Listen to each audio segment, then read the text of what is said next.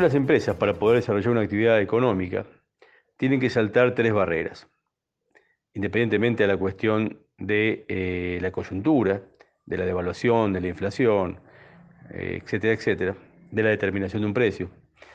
Una de las primeras barreras es la de poder vender, poder cerrar una venta, eh, que no es fácil, digamos, en este momento, que no hay precio, que no hay, digamos, este, conocimiento de lo que van a valer las cosas en el momento de reponerse.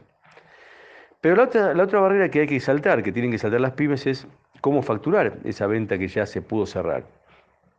Lógicamente la, factura hay que hacerla en forma electrónica, de la página de AFIP, o con un programa que ya uno pueda tener instalado. Pero el problema es a qué precio vamos a facturar, porque si yo voy a hacer una factura que voy a cobrar en 30, 60 o 90 días, no sé cuál va a ser el valor realmente que después voy a cobrar, en definitiva. Entonces, eh, es una valla o una barrera muy importante esta definir el precio, porque si yo hago mal los cálculos me puede significar un problema muy, muy, muy, muy grande, digamos, para la empresa.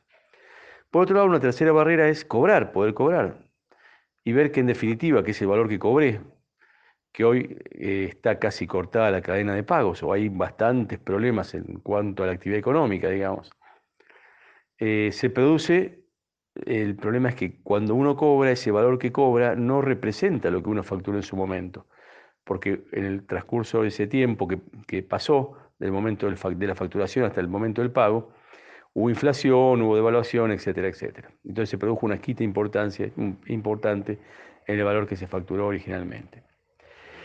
¿Por qué se produce todo esto? Bueno, hay vigente una ley que es la ley 23928, la ley llamada conocida, digamos, de convertibilidad, que no permite la actualización de las facturas y de los contratos en la economía. Entonces, eh, esa ley que todavía, digamos, la verdad que no se entiende cómo, todavía sigue vigente en ese artículo, eh, ¿qué, está obligando entonces? Que una vez que se cerró una venta, yo tenga dos opciones, o la pyme tenga dos opciones para facturar. O hacer la factura en dólares, cosa que hoy la FIP lo permite, digamos, y hace tiempo lo permite, lo que pasa es que antes no lo, no lo, no se podía hacer porque se trababa la, opción esta, digamos, de facturar en dólares, pero hoy está vigente. Lo que pasa es que comercialmente no todo el mundo acepta, no todos los clientes aceptan una factura en dólares, recibir una factura en dólares. Pero supongamos que pueda emitirse la factura en, esa, en esa, moneda. El tema es que después el cobro de, ese, de, ese, de esa factura se tiene que hacer, se puede hacer en dólares, en la misma moneda, o en pesos al valor de cotización del día del efectivo cobro. Em, el problema es que acá nace otro impedimento, que es la ley de antivación, que es la 25345, que tiene todavía vigente un valor mínimo, digamos, este, de mil pesos, o en este caso sería un valor que juega como tope de mil pesos, a efectos de autorizar el pago en efectivo. O sea, todo pago superior a mil pesos debe realizarse con los mecanismos de pago que tiene prevista la ley. Entonces, no se puede pagar en pesos ni en dólares, ni el, digamos el valor equivalente de moneda extranjera, porque para el que paga eso tiene, no tiene efectos impositivos, no puede deducir el gasto ni el cómputo de crédito fiscal de IVA. Una opción que sí da la ley es la opción de poder depositar la moneda extranjera o los pesos en la cuenta del proveedor pero eso no lo libera de tener que ingresar el impuesto al débito y crédito. Entonces, como vemos, ya eh, el poder transitar todas estas etapas de la venta y la facturación y el cobro genera muchísimas dificultades. Eh, ¿Cuál es la otra opción? La otra opción es que no se haga en dólares la factura y que se haga en pesos. Y en ese caso, si se hace en pesos, ¿qué es lo que está pasando ahora? Que cada eh, agente económico, que cada persona, que cada pyme, que cada, digamos, proveedor, incluya dentro del precio una expectativa en forma implícita de inflación futura o de devaluación futura, lo que genera que la inflación se eh, multiplique cada vez más y además se eh, exprese en forma automizada, eh, dando como resultado una cierta, digamos, anarquía en materia de determinación de los precios de nuestra economía. Ahora, ¿Cómo se solucionaría esta cuestión? Y bueno, se solucionaría si se le droga ese artículo 10, eh, digamos, este, que todavía sigue vigente de la ley de convertibilidad, en donde, en este caso, se permite actualizar los contratos, las facturas, con algún indicador que sea el mismo para todos. De esa manera no habría problemas este, de heterogeneidad, digamos, porque todo el mundo le aplicaría el mismo índice.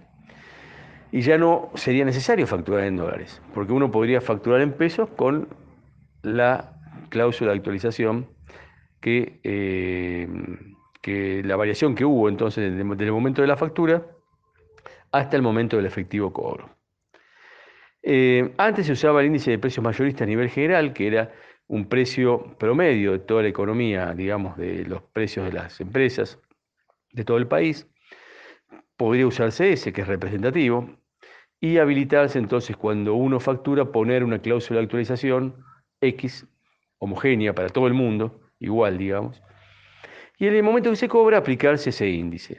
De esa manera se desactivan esas este, ideas de, inflación implícita que le pone cada este, uno en el momento de realizar una factura en pesos. Y yo creo que de esa manera las expectativas de inflación bajarían un poco por esa, por esa cuestión.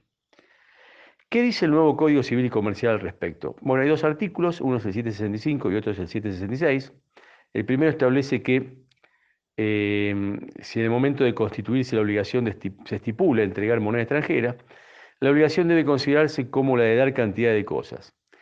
Y no es como se sucedía anteriormente, que significaba entregar sumas de dinero. De esta manera, este artículo dice que a la fecha de vencimiento, en el caso de que el deudor no pudiera entregar los dólares convenidos, podrá liberarse entregando el equivalente de moneda de curso legal del país, en este caso los pesos.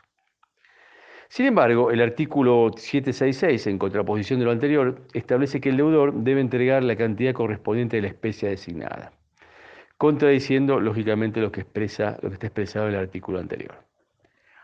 Eh, ¿Qué pasa, digamos, si yo, pyme, pude, puedo, digamos, facturar en dólares y que mi cliente acepta que, que yo le emita una factura en dólares?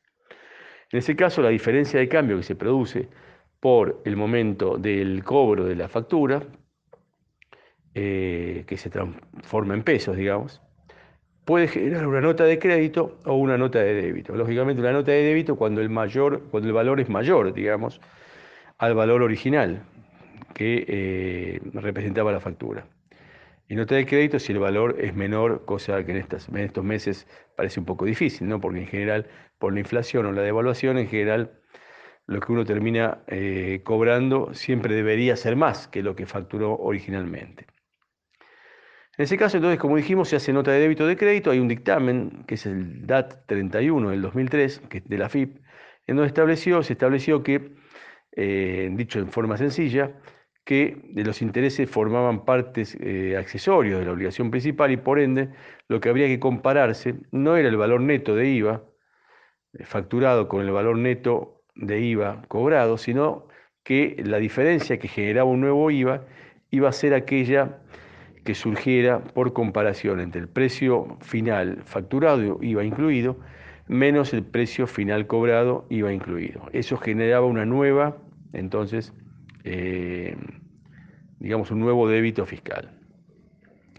Eso es cómo influye la cuestión en el IVA, también va a influir lógicamente en ingresos brutos, porque esas notas de débito o de crédito influyen en la liquidación del impuesto que se hace eh, mensualmente, eh, juega en la base imponible entonces del tributo, en más o en menos, en estos meses, bueno, la distorsión de los precios, digamos, seguramente va a estar, va a ser en más.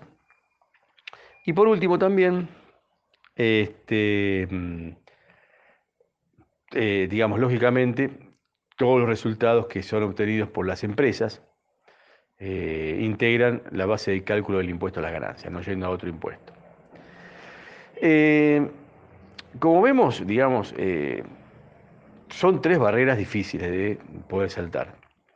Una cuestión que debería ser aceitada y que, que debería fluir, que es una actividad comercial que puede desarrollar cualquier tipo de pyme, desde el momento inicial de una preventa, definir precio, definir digamos, alguien que lo compre, etcétera, etcétera, tener stock. Además hay que saltar la barrera de ver cómo facturar. Y por último, la tercera barrera, que no es menor, en definitiva, eh, determinar qué qué va a cobrar uno, digamos, con respecto en comparación al valor que se facturó originalmente. El Estado debería corregir, en síntesis, en conclusión, digamos, la ley de convertibilidad ya debería dejar actualizar los contratos, los convenios, todo, no solo algunos aspectos de la economía, eh, y todo el mundo actualizaría todas las variables, todas sus actividades por un solo índice, la cosa sería homogénea, dejaría de poner cada uno expectativas eh, inmanejables de inflación en el precio de un determinado bien o de un servicio, inflación en forma individual, digamos, expectativa de inflación en realidad. Y por último, cuando se cobra la factura, sea hace 30, 60 o 90 días, el valor que se cobra, como va a estar actualizado por el índice determinado, digamos, por ejemplo, el índice de precio mayorista a nivel general que publica el INDEC, ese valor sería representativo más o menos del valor original que se facturó. Entonces, eh, sería importante que este, se haga esta modificación. Como también actualizar el valor de la ley de antevasión de los mil pesos, porque yo ya quedó en el 2003 y está muy desactualizado. La idea final es que el Estado debería contribuir a que la actividad económica de una pyme eh, sea fluida, vaya rápido, no tenga trabas, y creo que esta es una medida que debería aplicarse en esta, en esta oportunidad.